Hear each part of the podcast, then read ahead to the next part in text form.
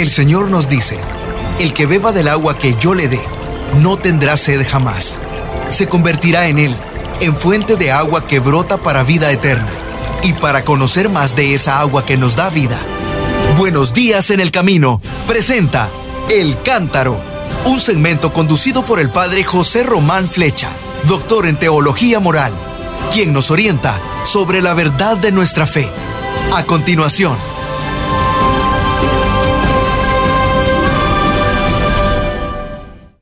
Mis queridos hermanos, soy el padre José Román Flecha de la diócesis de León en España y les hablo desde la ciudad de Salamanca.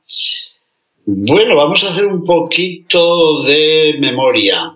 Este domingo vamos a celebrar la Santa Misa con los ornamentos, los ropajes de verde, de verde, para indicar el tiempo ordinario. Y dirá usted, Hace muchos domingos que no veíamos al sacerdote y al diácono vestidos de verde. ¿Saben desde cuándo?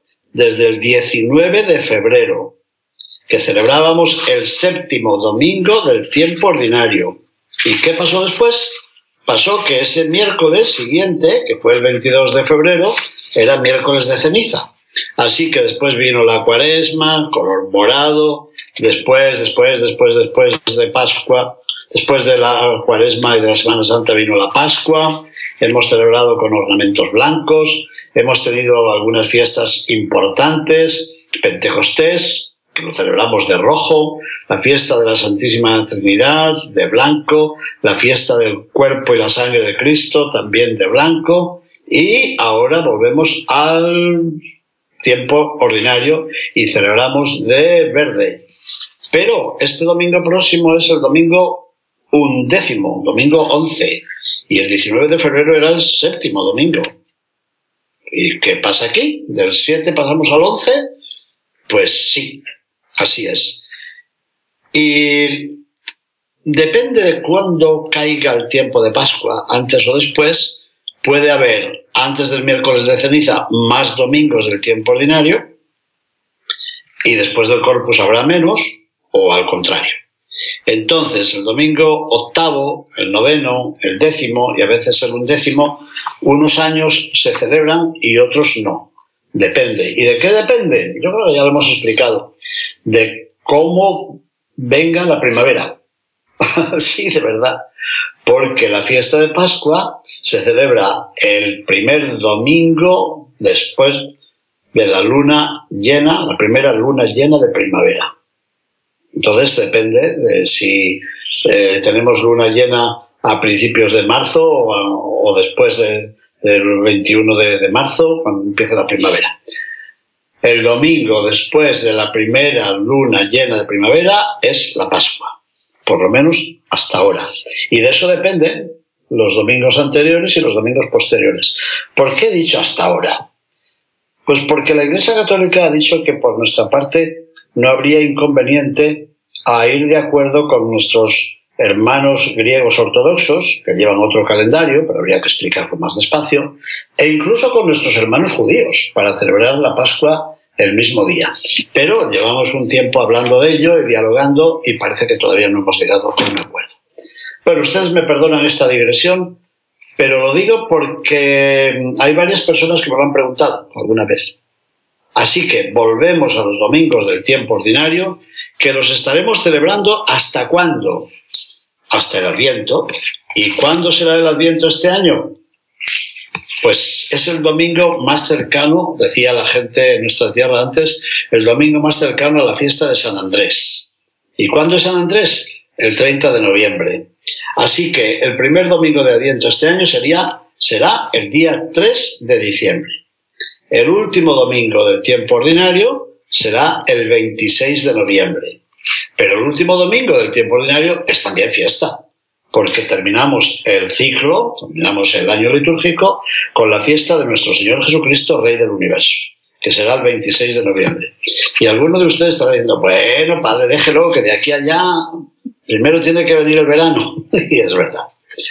Sin más preámbulos, vamos a meditar algunos textos de este domingo undécimo del tiempo ordinario.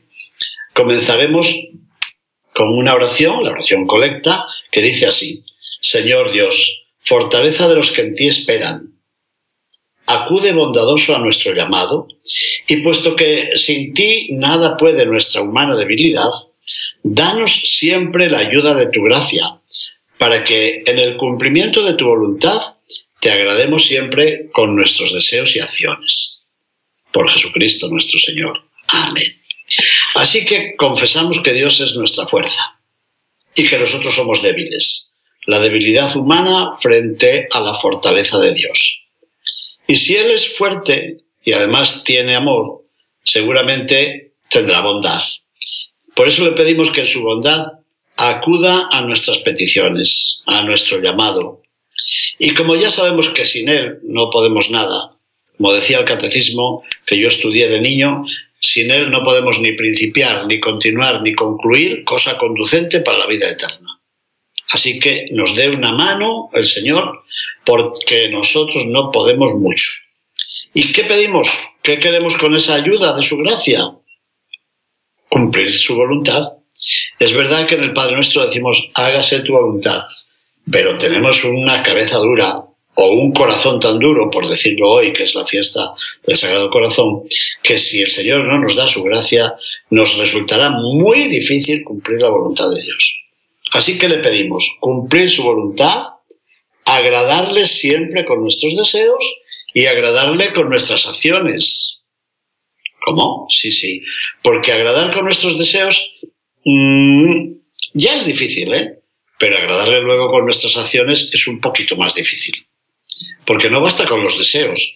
Es verdad que desear amar a Dios ya es en cierto modo amarlo, ¿o no? Y así ocurre también con las relaciones humanas. Desear amar a una persona es ya de alguna forma amarla, porque si hemos fijado nuestros ojos en esa persona y deseamos amarla, es porque nuestro corazón se siente inclinado hacia esa persona, ¿no les parece? Bueno, pues con Dios ocurre algo parecido. Le pedimos, sí, que nos ayude a dirigir hacia Él nuestros deseos, que deseemos más a Dios que a los honores, a la riqueza, al poder, que le deseemos a Él. Pero al mismo tiempo que ese deseo sea de verdad, que no sea solamente de, fantasía o de utopía o de palabrita, pues no, que sea también de acción. Yo creo que les habrá gustado, ¿eh? pero es preciso leerla más despacito. La oración colecta. Y después de esa oración leeremos un texto del libro del Éxodo, capítulo 19, versículos 2 al 6. Dice así, en aquellos días el pueblo de Israel salió de Refidim y llegó al desierto del Sinaí y acampó frente al monte, monte Sinaí, claro. Moisés subió al monte para hablar con Dios. El Señor lo llamó desde el monte y le dijo, esto dirás a la casa de Jacob, es decir, al pueblo, al pueblo hebreo. Esto dirás a la casa de Jacob. Esto anunciarás a los hijos de Israel. Es lo mismo, pero dicho de dos formas distintas. Bueno, ¿y qué es lo que ha de decir? Lo siguiente. Ustedes han visto cómo castigué a los egipcios. Ustedes han visto de qué manera los he levantado a ustedes sobre alas de águila. Bueno, eso es una imagen, no los llevo sobre alas de águila, sino caminando por el, desierto, por el desierto. Pero quiere decir, eh, bajo mi protección.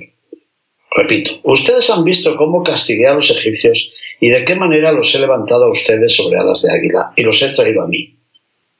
Ahora bien, si escuchan mi voz y guardan mi alianza, serán mi especial tesoro entre todos los pueblos, aunque toda la tierra es mía.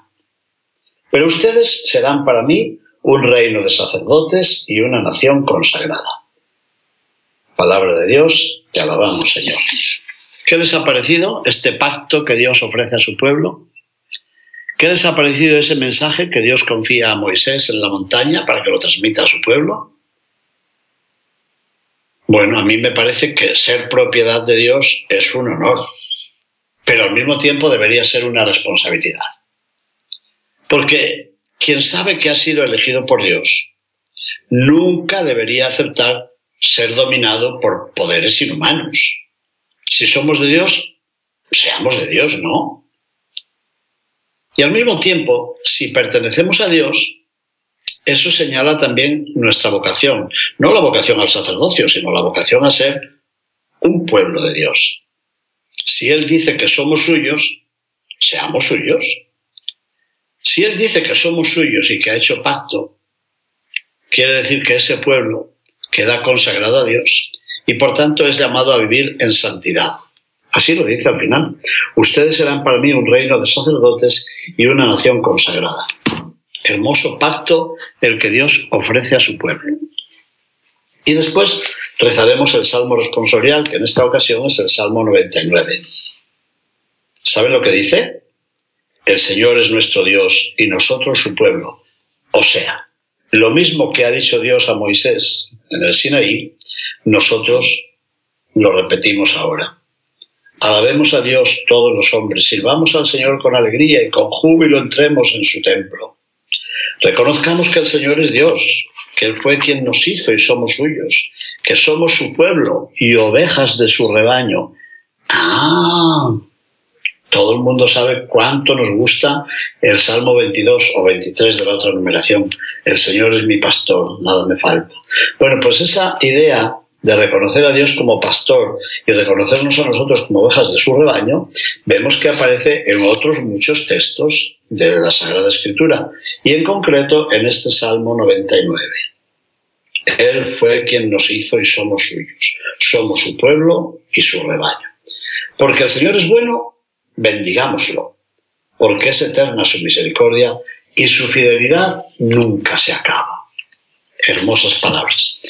Bueno, y después del Salmo responsorial, no sé si lo rezarán o lo cantarán en su parroquia, escucharemos la segunda lectura, que está tomada de la carta del apóstol San Pablo a los romanos, del capítulo 5. ¿Cómo no recordar a mi profesor de antropología teológica en el Seminario de León? ¿Cuántas veces explicó este capítulo 5 de la Carta a los Romanos? Diciendo, fíjense que es el texto que utilizó el Concilio de Trento para hablar de la justificación en el diálogo con el luteranismo, con los protestantes luteranos. Así que este capítulo 5 de la Carta de Pablo a los Romanos tiene su importancia. Como decimos en España, tiene su miga, tiene miga, ¿eh? Como el pan, tiene, tiene miga. Bueno, a ver qué dice. Hermanos, cuando todavía no teníamos fuerzas para salir del pecado, Cristo murió por los pecadores en el tiempo señalado. Miren, difícilmente habrá alguien que quiera morir por un justo, aunque puede haber alguno que esté dispuesto a morir por una persona sumamente buena. Y la prueba de que Dios nos ama está en que Cristo murió por nosotros, atención, cuando aún éramos pecadores. Así que Pablo dice, es difícil morir por una persona buena y justa, aunque la queramos mucho. Pues Dios nos envió a Cristo para que muriera no por los que éramos buenos, buenos, buenos y rebuenos, sino sabiendo que todavía éramos pecadores. Bueno, pues con mayor razón, dice Pablo, ahora que ya hemos sido justificados, hemos sido hechos santos gracias a su muerte y a su sangre, con mayor razón seremos salvados por el del castigo final. Buena palabra para confiar en la misericordia de Dios. Se lo he tenido que decir a alguien estos días, que dijeron, fíjese, ese señor italiano que había sido primer ministro tantas veces, pero hombre, debía de tener tantos pecados y le han hecho un funeral muy bueno. Y dije, ¿y cómo sabe usted que no ha muerto en gracia de Dios? ¿Dice usted? Sí, claro que lo digo porque de lo interno nadie puede juzgar sino solamente Dios. ¿Qué sabe usted si aunque sea en el último minuto de su vida ha dicho, Señor, ten piedad de mí que soy un pecador, como el ladrón arrepentido de la cruz? Pero somos muy buenos para juzgar a los demás, ¿eh? Para juzgarnos a nosotros no tanto, pero para juzgar a los demás siempre tenemos el juicio preparado. Bueno, pues ahora que ya hemos sido justificados por la sangre de Cristo, sabemos que seremos salvados por Él del castigo final. Si he sido un gran pecador, pero en algún momento vuelvo mis ojos a Jesús que está en la cruz y le digo, acuérdate Señor de mí cuando vengas en tu reino, pues puede ser que el Señor me diga, hoy estarás conmigo en el paraíso. ¿Les suena esto a ustedes, este diálogo? Yo sé que sí, claro. Pero nos estamos distrayendo. ¿Qué más dice Pablo a los romanos? Si cuando éramos enemigos de Dios fuimos reconciliados con Él por la muerte de su Hijo Jesús, con mucha más razón, estando ya ahora reconciliados, recibiremos la salvación si participamos de la vida de su Hijo. Y no solo esto, sino que también nos gloriamos en Dios por medio de nuestro Señor Jesucristo, por quien hemos obtenido ahora la reconciliación. Bueno, Jesús lo dijo muchas veces, que el Padre le había amado a él y que él nos transmitía el amor del Padre. Podía haber dicho, Dios les ofrece a ustedes la reconciliación por medio de mí, y era verdad. Y eso Pablo lo escribe hasta pensando en sí mismo, porque él dice, yo he sido pecador, he perseguido a la iglesia de Dios, pero el Señor ha tenido misericordia de mí. Hemos sido elegidos gratuitamente, mis hermanos. Y Cristo ha entregado su vida por ti, por ti, por ti y por mí. Bueno, y por medio de Cristo hemos obtenido la reconciliación. Así lo escribe Pablo a los romanos. Y no nos queda más que dar gracias a Dios por esos dones preciosos y admirables. Bueno, y en el Evangelio de este domingo, un décimo del tiempo ordinario, tomado de Mateo capítulo 9 hasta el capítulo 10, versículo 8, se nos dice que Jesús envió a sus discípulos con una misión que parecía imposible. Pero vamos a leer el texto evangélico. En aquel tiempo, al ver Jesús a las multitudes, se compadecía de ellas porque estaban extenuadas y desamparadas, como ovejas sin pastor. Entonces dijo a sus discípulos, la cosecha es mucha y los trabajadores pocos.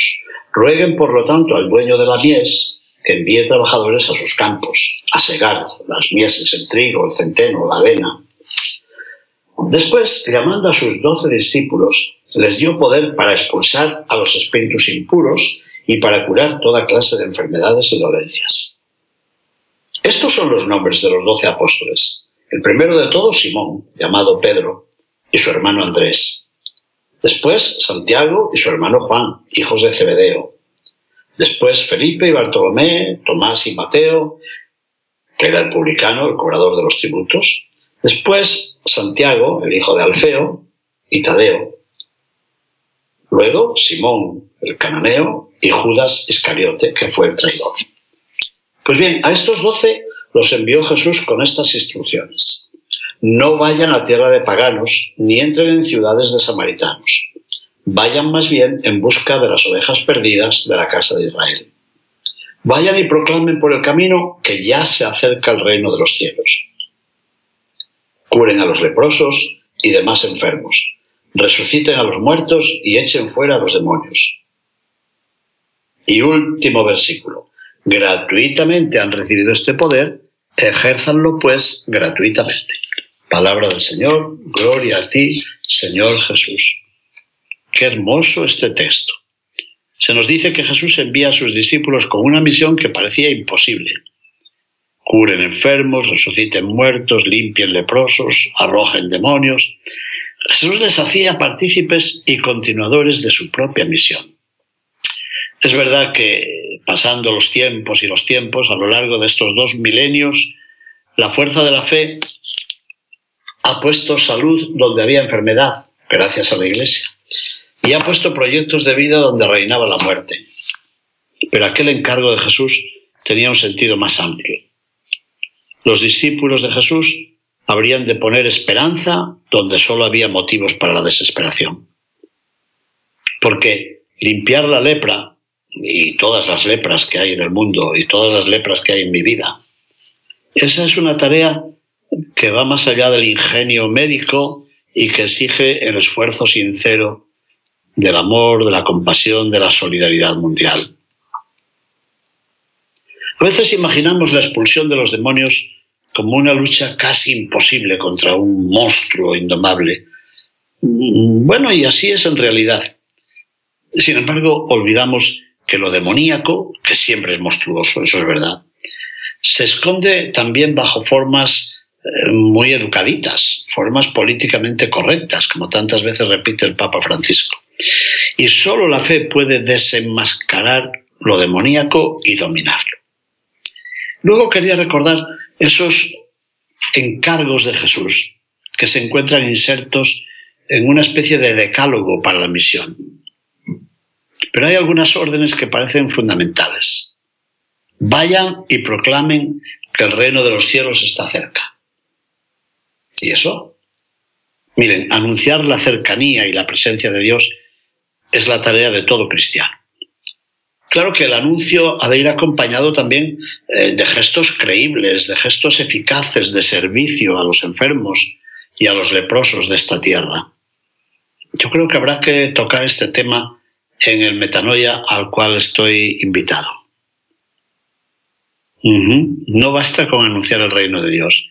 Hay que hacer gestos creíbles y eficaces de servicio, de servir a los demás, a los enfermos y a los leprosos del cuerpo y del espíritu. Y este anuncio, vayan y proclamen que el reino de los cielos está cerca, obliga a toda la iglesia a reconocer la distancia que hay entre ella, entre la iglesia y el reinado de Dios. No es lo mismo. La iglesia no es el reinado de Dios. La iglesia anuncia el reinado de Dios y lo anuncia como cercano. Eso quiere decir que este anuncio lleva a la iglesia a esforzarse por sembrar las semillas de vida en una cultura de la muerte, las semillas del reino de Dios en un ambiente marcado por el reino del mal. Y este anuncio tan hermoso, vayan y proclamen que el reino de los cielos está cerca, recuerda al mundo entero que no sea ciego, que no cabe ignorar lo demoníaco de las decisiones antihumanas que hay en el mundo. Una guerra, una invasión, el bombardear un embalse para que las aguas inunden medio país. Bueno, eso es demoníaco.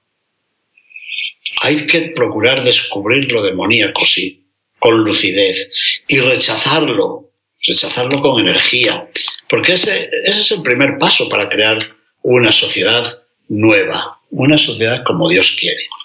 Bueno, y si me permiten, pues voy a concluir con la oración que he compuesto para este domingo y que ha sido publicada en mi librito Orando con Mateo.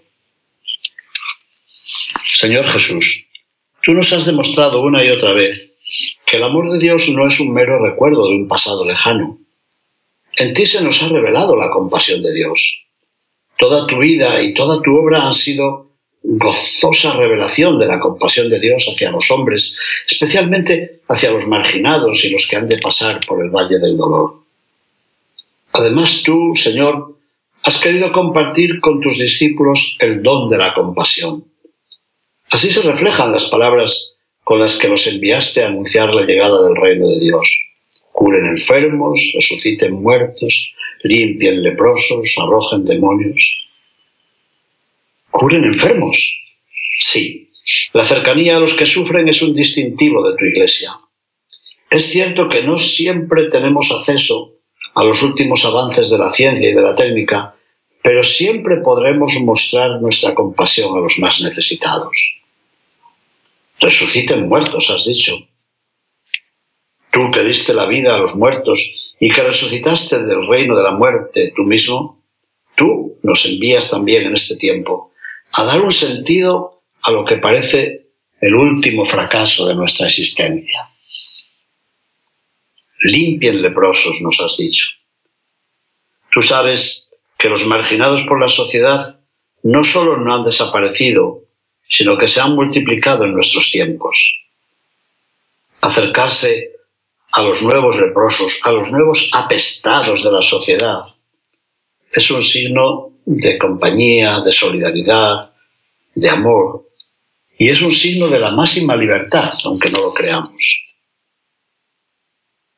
Y finalmente nos has dicho, arrojen demonios. Tú sabes bien que las fuerzas del mal se enmascaran hoy y siempre de mil maneras. El exorcismo, el servicio de expulsar al demonio, esa es la tarea de los que confían en ti y tratan de liberar a sus hermanos de las cadenas que los amarran y esclavizan. Señor Jesús, nosotros creemos y confesamos que te compadeces del cansancio de los abandonados de este mundo. Danos tu espíritu para que donde hay amargura, tristeza y dolor, nosotros podamos poner un poco de esperanza en tu nombre.